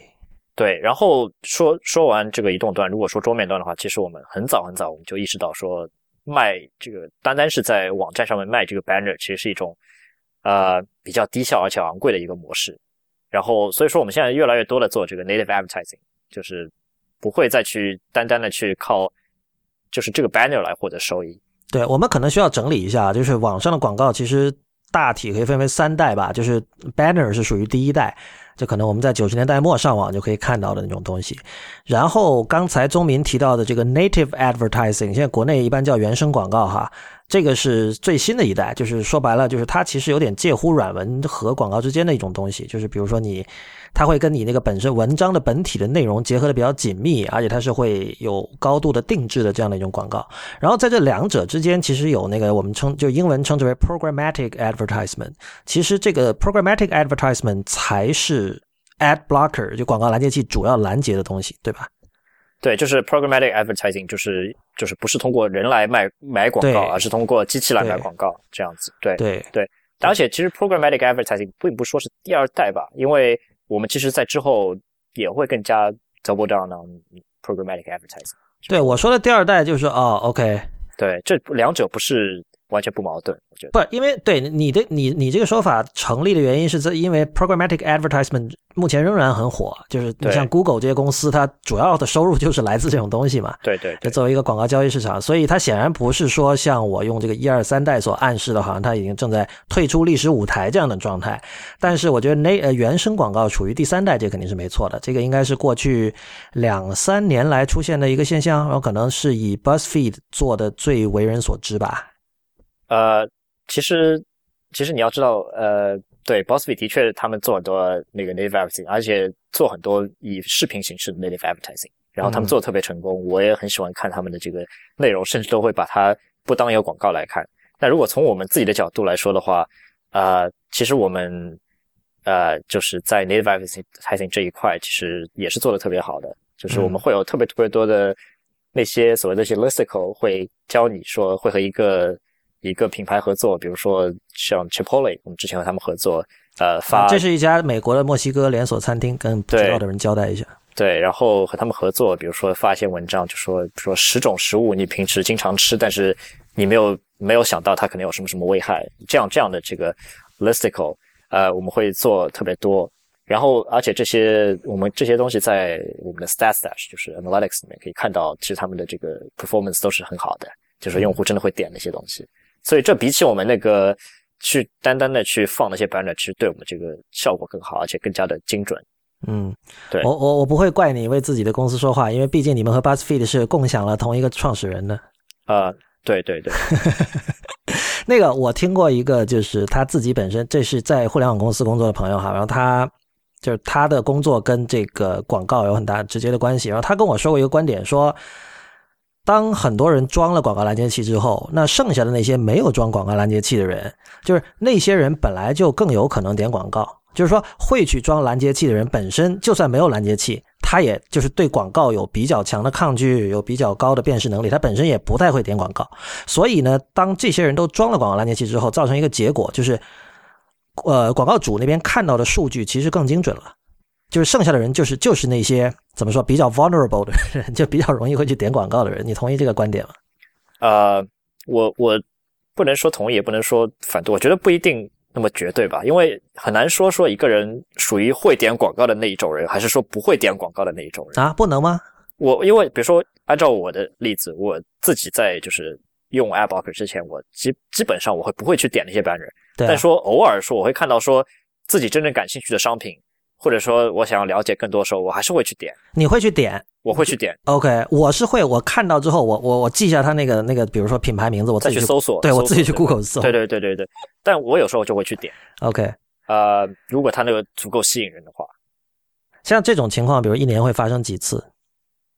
嗯，可能一周会发生一两次吧，我觉得。哦，那还挺多的，对，比我想象，比我就是你在我心目中，就是我对你的认知来说，这个比我想象的多。因为因为你知道，就是比如说这个所谓的广告，比如说我能我自己看到广告都是我肯定都是我最感兴趣的那些东西嘛。然后比如说有一些东西是我的确想买很久了，但是很多时候就想买的时候又忘掉了，或者怎怎么怎么样。然后看到这个广告，它反而是一种提醒的功能，说哎，你是不是经常在看这个东西？然后你是不是之前想买的时候又没有去买，或者或者怎么怎么样？然后我就提供给你，然后让你提醒你说，你如果要买的话就可以点这个。嗯对，因为其实我比如说，呃，像比如说我是一个足球的球迷，然后每年它会有新的这个球衣会发布，然后我那段时间就会看到很多球衣的这个广告，然后如果如果你想买的话，你就会就如果你想买的话，就会提醒你说你应该去买了，嗯，这样子，我觉得还是一种算是一种 notification 吧，我觉得。所以你你看到这些东西，你不会觉得说有一种不安感，或者说有反感，觉得，因为你你肯定是知道他们就为什么你能看到这些相关的广告，是因为有人在 track 你。但这啊，个、我我我其实对我其实我我其实比较呃这方面其实比较安全意识其实不够，因为我我其实更加注重的是那个广告是不是让我是不是所谓的 appealing，就是让我更加吸引我。然后我我关注就这就两点，一点是广告是不是更加更加 appealing，然后还有一点就是我读整个网页的时间会不会有因为这些广所有这些广告系统的存在而更长。OK，对，如果说举个例子，像因为你知道 Google 其实在有一个 Google Amp，它在做一个 Google Amp 是一个他们这个 project，就是也是把这个内容给 natively host 在它自己的平台上。然后它的合作伙伴，比如说包括第一批可能包括什么卫报，就是 The Guardian，他会把那些所有那些 tracking 的那些东西都去掉，然后做到很精简，然后呃，但是还是会放很漂亮的广告，就说会把整个。会把整个读取的时间缩短，然后同时也让这个广告的体验更好。然后我我其实更加喜欢那样的广告。OK，对。您现在正在收听的是 IPM 博客网络旗下的节目《IT 公论》。今天我们请来了在美国《Huffington Post》这个媒体的 China Editor 周宗民先生，跟我们来谈一谈这个数字媒体的现在在美国的一个图景。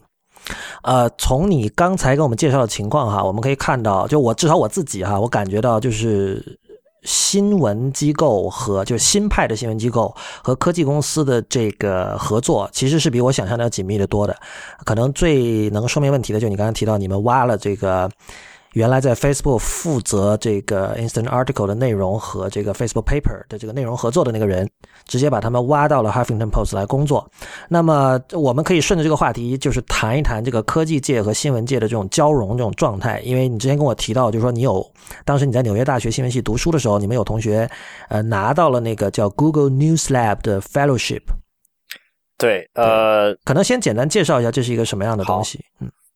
呃，对，它其实我也是最近才知道，说它改成了 Google News Live Fellowship，之前是叫 Google Journalism Fellowship，就是更加顾名思义一点。啊，然后它其实是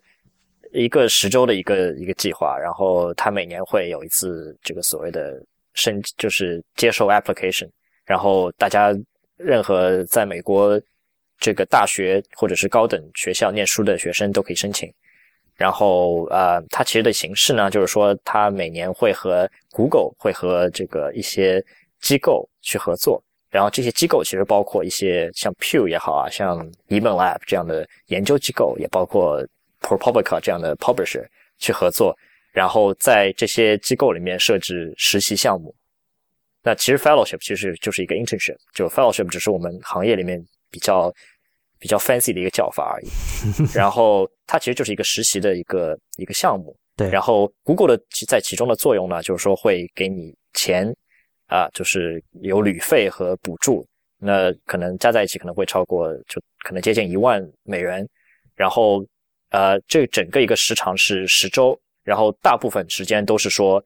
每申请就是可能每年最后拿到这个 fellowship 的人，可能举个例子，可能有十个，就取决于他合作的伙伴的多多少。比如说有十个，那各自就去这十家媒体，会这十家机构会做那么好几周的这个实习。然后在这整个实习过程之前，他们会把这十几个人、十个人也好，多少人个人也好，召集在一起，带他们去加州的这个 Google 总部去，让他们给他们一周的时间，让他们去看一看 Google 总部怎么样啊，还是然后我们这个。呃，我们这个 Google 这个 News 这一块做的怎么样啊？就是等于说是带他们来来参观的这样一个一个形式。对，你你觉得 Google 是为什么要做这？就它图什么？我觉得它没有图什么，就是它它像是一个回馈社会的一个一个啊？你觉得这是回馈社会？呃，很难说回馈社会，或者说是回馈新闻行业，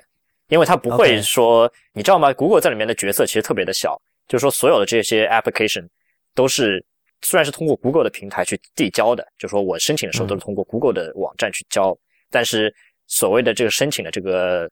所谓的就是 review process，其实都是各个媒体的负责招人的人去看，最后决定说招谁，然后 Google 只要负责说啊你招到人了，那我就负责出钱就可以了。嗯，然后然后这个很多时候这个你这些最后的申请者，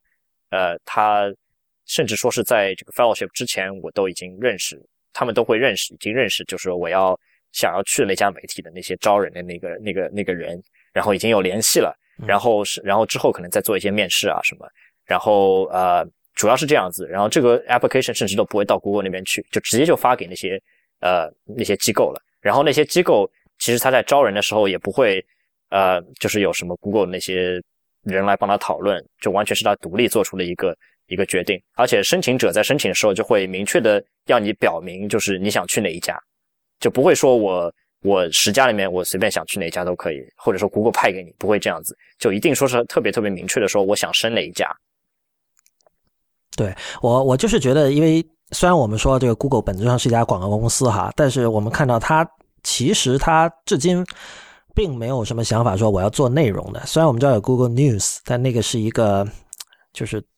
那也不能算做的很成功，这是第一。第二就是说，他们那我觉得那是个实验性的项目，所以他现在出钱赞助这些人去呃媒体去新的媒体机构去实习。但是我觉得可以假设说，这些人未来，比如说假设他在比如 Fusion 实习了，可能他以后就希望就留在 Fusion 工作。但他就这些人并不是说带着说我要去 Google 上班这样的抱负来做这件事情的，所以我就没有想通说 Google 在这里面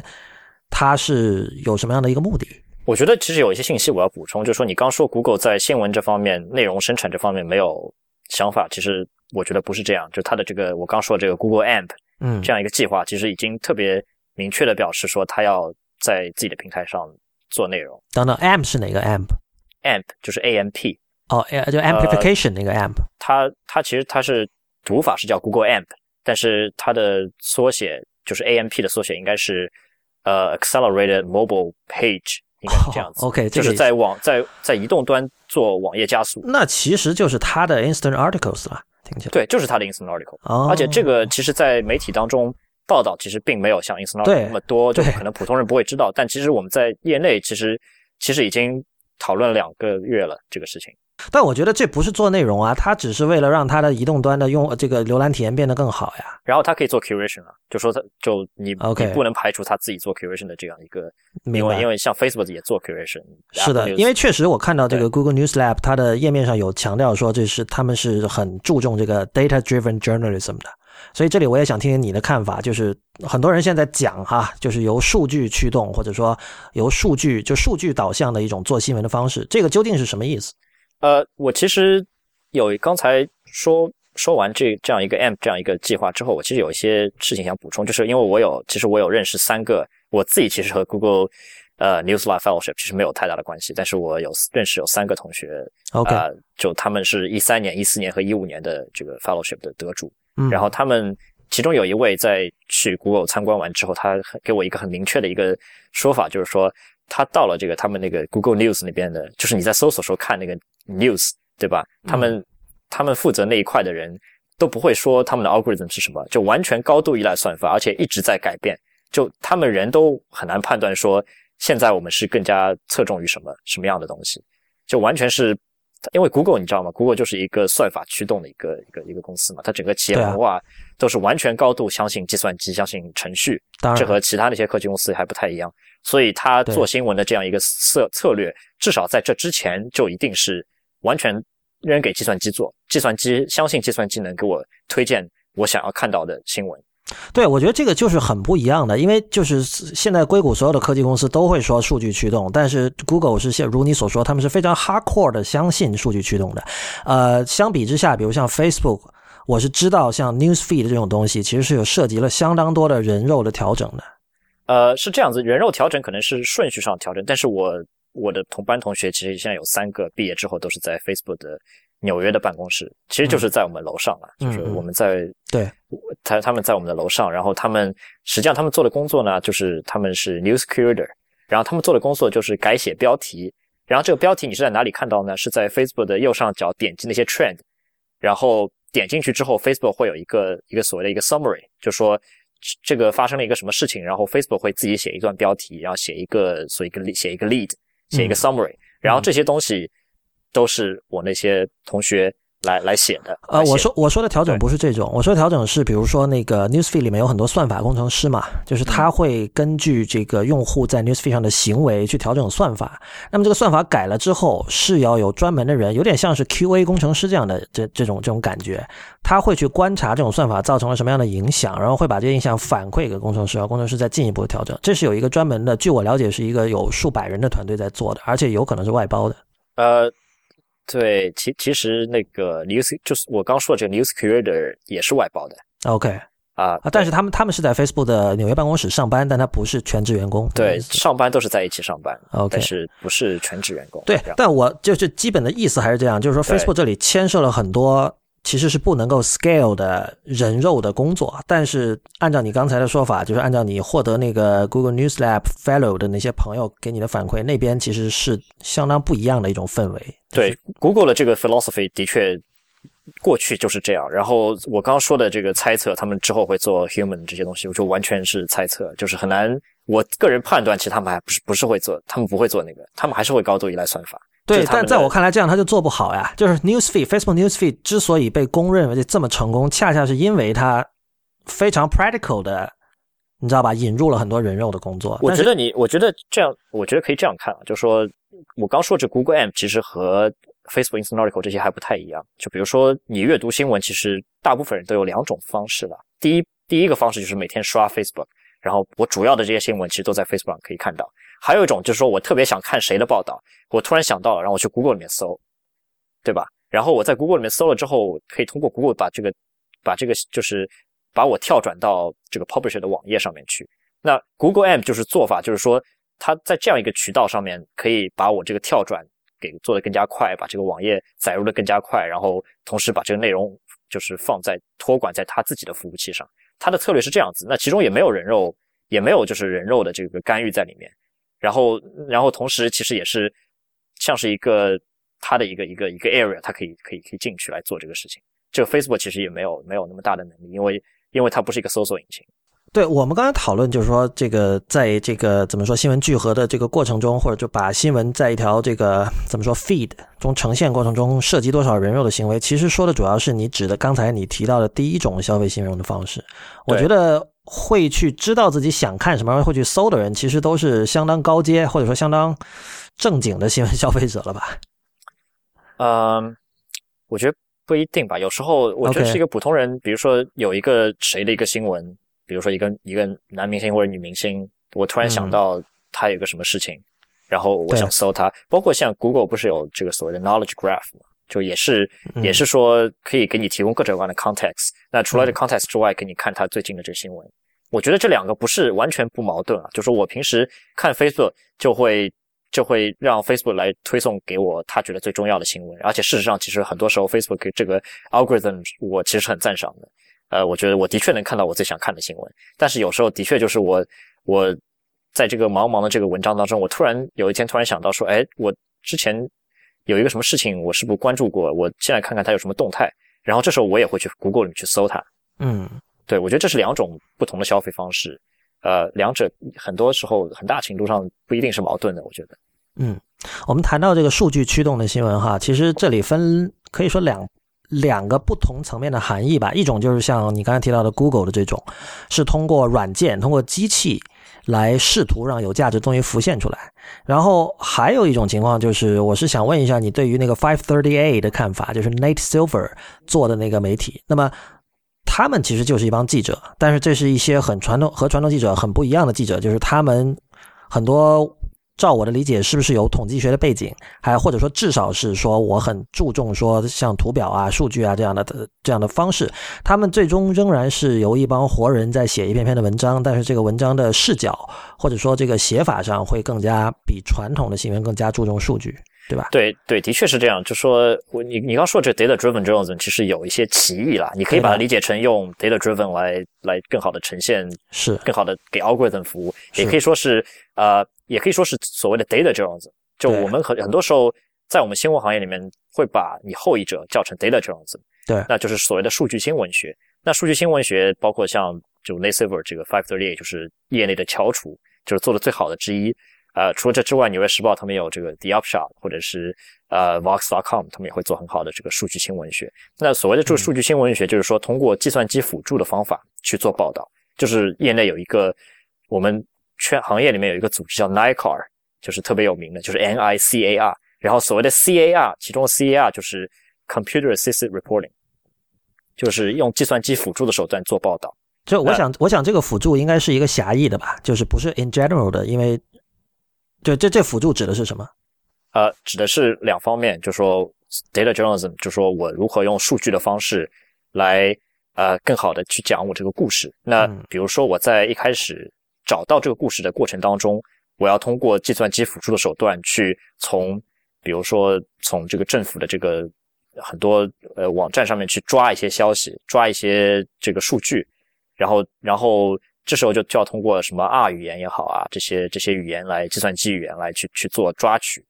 啊，因为很多时候呃就是美国这边很多美政府它的消息是公开的，你可以很快的就拿到这个 CSV 的这个 file，但是很多时候别的地方或者是一些一些更加敏感的一些一些领域的话，你需要从网站去抓数据。然后抓下来之后，很多时候它不是公开的，然后你要去，或者说它有原因，它不想让它公开，然后你这时候就会想说，是不是有一些 pattern 你可以你可以去归纳出来，然后其中是不是有一些所隐含的故事啊没有被报道出来，然后你通过计算机的手段去对他们进行一些归纳，然后然后呃，你当你得出你的 story idea 之后，你还要去想说怎么去把这几万页或者是多少多少页的这个那么长的这个数据，那么大那么大的一个 spreadsheet，更好的用。呃，数据的方式去呈现出来，就是所谓的 data visualization，这是另外一个第二步，就是可视化的这样一步。那就是说，在这个过程当中，像 Lay Silver 他们也好啊，或者是纽约时报 The Upshot 也好，就会做很多图表，然后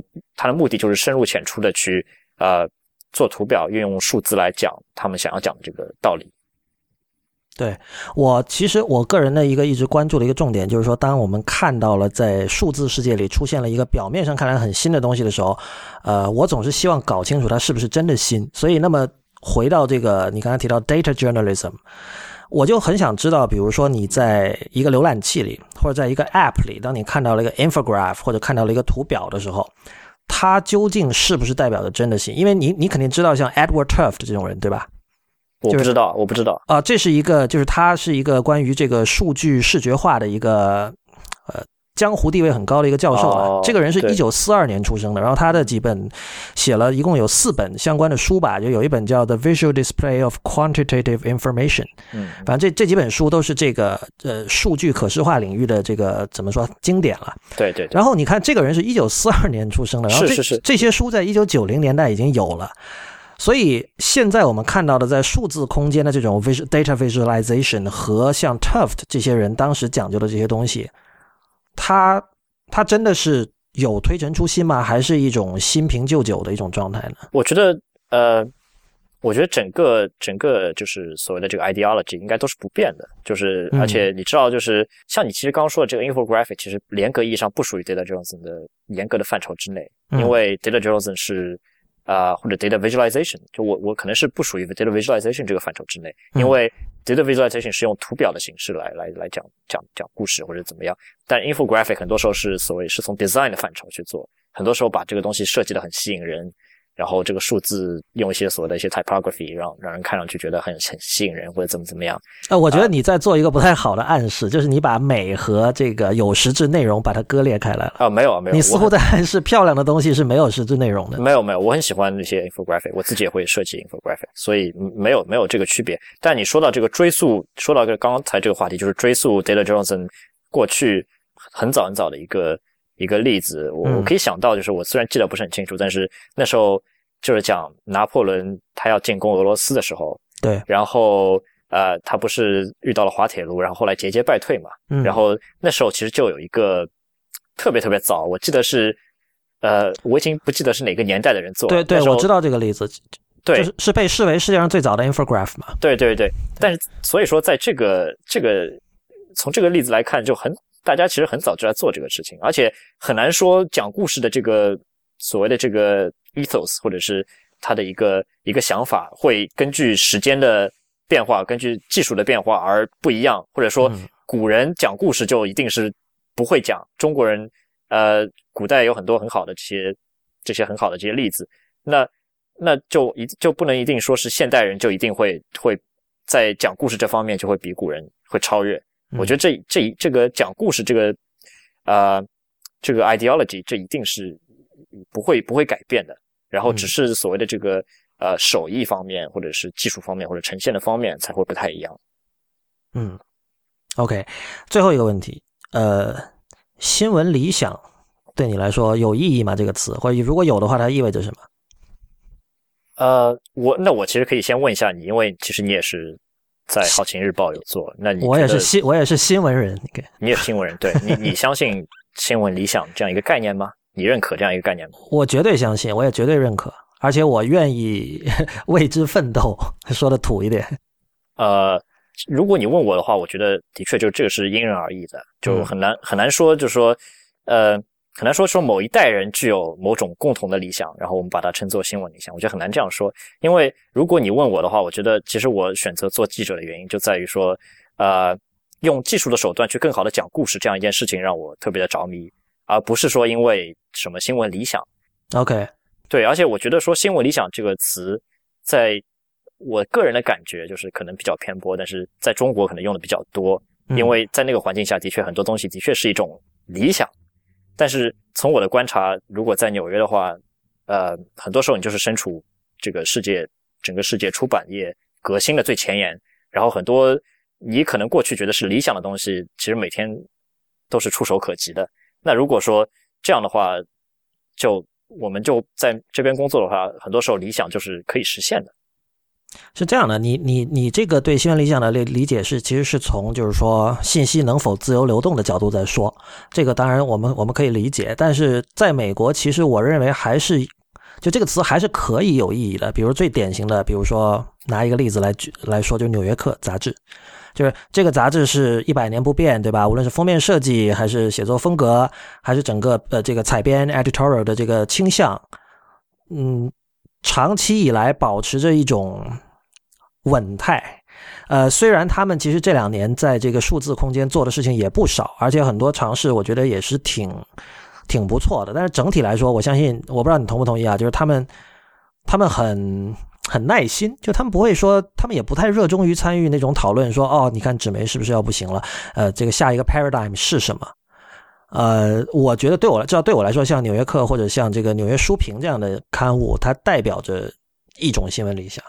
就是他们，你看，他他们并不是说在数字空间能见度很低，他们也并不像，比如中国有一些官方媒体的话，它网站做的就先不要提什么 responsive 这种事情了，就可能基本的可用性都是没有的。他们没有这种问题。就是如果你是一个新时代的读者，你想看这一类型的内容啊，就可能是比 long form 更加长的一些内容，或者说更加强调深度啊什么这样的内容，你是有的看的。你是可以选择说，我不要买纸的杂志，我不要碰实体的媒体，我在网上看，而且这个阅读体验也是 OK 的。对啊，我觉得如果从这个角度来说，我如果你呃，我其实不不太认可说把这个都归纳成新闻理想，我是觉得说可能是很多这个创刊之后你的很多坚持，然后如果有这些东西的话，我觉得是一个很好的事情。但是我我我不会把这个当做是新闻理想。很多时候，我觉得新闻理想是说我想要。通过我来改变这个社会，然后对你说的对，就是理想这个词暗示了有些事情在现在很难做到或者不可能做到，然后我要把它做到，对吧？对，然后其实很多时候新闻理想是跟这个 ethics 来来就相关的，就是就是记者要有记者的所谓的操守，对吧？然后不能做一些。呃，在一些所谓的这些淫威之下，要要要遵要遵守自己的 ethics。但我其实如果从那个角度来讲的话，我觉得每一个行业其实都有自己的 ethics。就所谓医生有医生的 ethics，律师有律师的 ethics。然后对就我来看的话，其实记者作为一个职业，就他也有他的 ethics。但是他是一个特别普通的职业，他不存在说哪种 ethics 更加崇高，哪种 ethics 会你遵守你你如果秉承这样一个理念的话，你就拥有说。改变整个世界发展进程，或者是推动整个世界进步的一个能力，我觉得其实都是靠大家来来努力的。这样，你你说的有道理。就是我当我刚才在用新闻理想的时候，我的这个用法其实是跟就你的那个理解，其实是新闻理想这四个字在中国可能比较能够就是大家公认的一个一个东西。就比如说什么不要收黑钱啊，对吧？什么要有正义感啊，就这些事儿。但我指的其实不是这个事儿，所以确实可能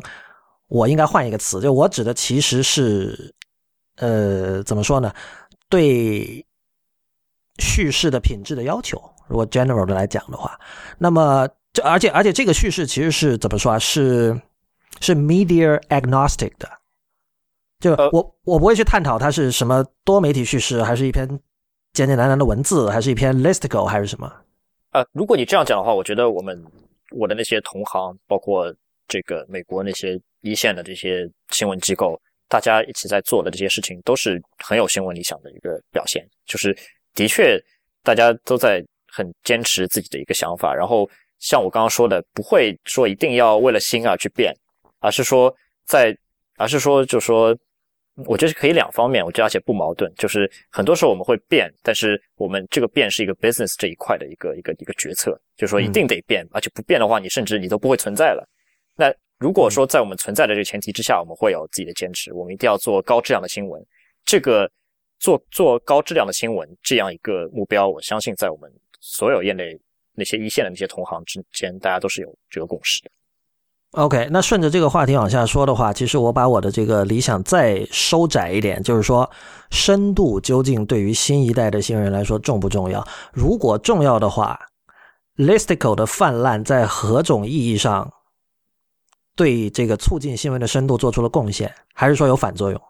我觉得你说的深度其实可以有各种各样的解读的方法。那比如说举个例子，像 Snapchat Discover，它就是一个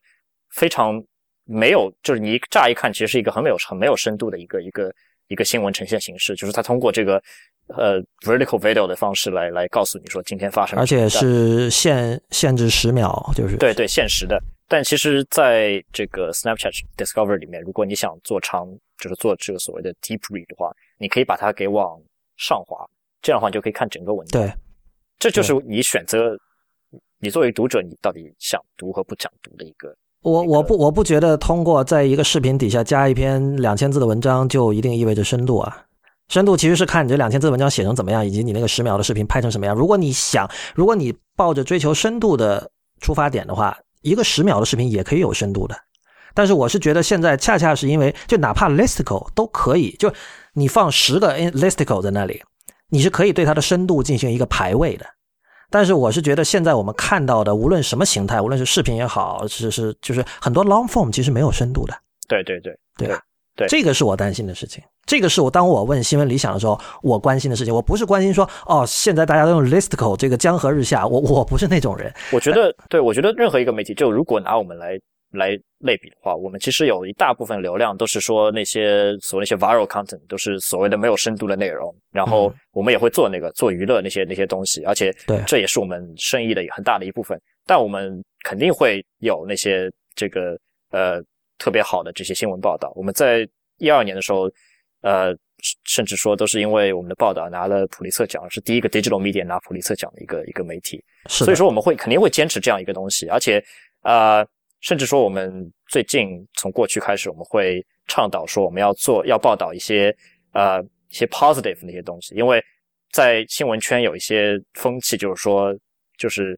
呃，就有一个说法，很老的说法，就是 if it bleeds, it leads，就是说，只有流血的、暴力的、色情的这些新闻才是才是大家想要看的新闻。但是我们会发现说，很多时候这个社会上存在很多力量是给大家正能量的，然后我们会会对那些东西做做报道。然后这时候很多媒体都不想去报那些东西，我们会去报。然后就是因为不是因为说那些东西会更加大家都会去读，而是说我们会坚持去报这些东西。我们会相信说我们通过这些报道可以让大家看到这个世界另外的一面。所以这是我们的坚持。我我我希望说这可以成为我们深度的一部分。好的，那非常感谢 John 周宗民来 IT 公论做客，呃，跟我们分享他通过他在这个 Huffington Post 呃工作的第一线的这个经验，跟我们分享了美国数字媒体的图景。谢谢周宗民。好，谢谢李如意。那么今天的节目就到这里结束，谢谢大家的收听。呃，IT 公论的网址是 IT 公论点 com。如果您对我们的会员计划感兴趣，请访问 IT 公论点 com 斜杠 member M E M B E R。同时也欢迎您在社交网络关注我们，我们在新浪微博叫 IT 公论，IT 公论的公，IT 公论的论，在 Twitter 和 Instagram 都是叫 IT 公论的全拼。同时我们还有 Telegram Channel，我们的地址是 telegram 点 M E 斜杠 I P N Podcast。同时也欢迎您收听 IPN 博客网络旗下的其他精彩节目：流行通信、硬影像、无次元、太医来了、High Story、内核恐慌、博物志、选美、未知道，以及最新开通的陛下观。我们下周再见。